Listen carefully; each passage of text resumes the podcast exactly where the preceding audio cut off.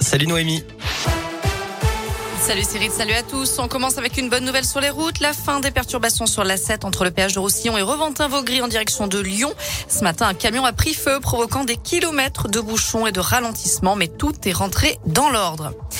À la une, les négociations se poursuivent entre Kiev et Moscou à la frontière biélorusse. Objectif, un cessez-le-feu immédiat et le retrait des troupes russes.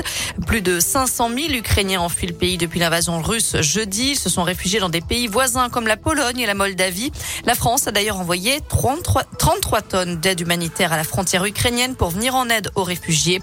À l'issue du Conseil de défense qui s'est tenu ce matin à l'Elysée, Jean-Yves Le Drian, le ministre des Affaires étrangères, annonce que les Français qui sont toujours à Kiev peuvent quitter la capitale ukrainienne par la route du Sud. Une opportunité sans garantie de sécurité. Mais la France pourra leur apporter une assistance une fois qu'ils seront de l'autre côté de la frontière. Plus d'un millier de Français sont concernés.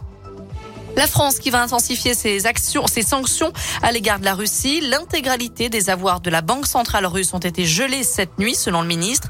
Nous allons recenser toutes les personnalités russes qui ont des avoirs en France et nous saisirons l'intégralité de ces biens. Un G7 des ministres des Finances est prévu demain. De son côté, la Russie interdit les compagnies aériennes de 36 pays en représailles aux sanctions. Ça concerne tous les pays de l'Union européenne, mais aussi le Royaume-Uni et le Canada.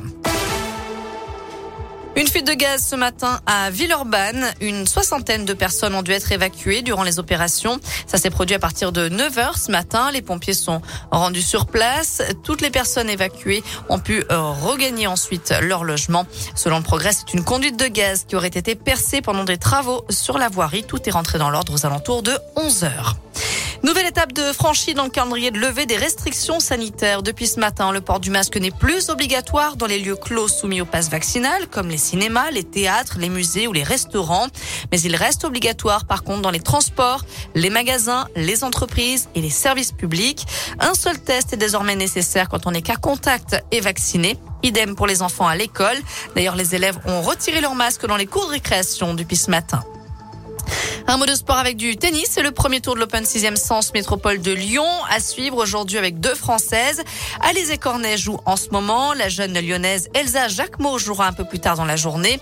Il y a aussi un match particulier avec les sœurs Yastremska euh, qui jouent ensemble en double. Elles ont reçu une invitation de la part des organisateurs du tournoi après avoir fui la guerre en Ukraine. Je rappelle que l'Open 6e Sens Métropole de Lyon, ça se passe au Palais des Sports de Gerland. Un événement en partenariat avec Radoscoop. Voilà pour l'essentiel de l'actu. On jette un œil à la météo cet après-midi. Du soleil, du ciel bleu, des températures qui grimpent encore jusqu'à 12 voire 14 degrés pour les maximales. La bonne nouvelle, c'est qu'on garde le soleil encore jusqu'à demain. Par contre, la pluie pourrait arriver à partir de mercredi. Merci.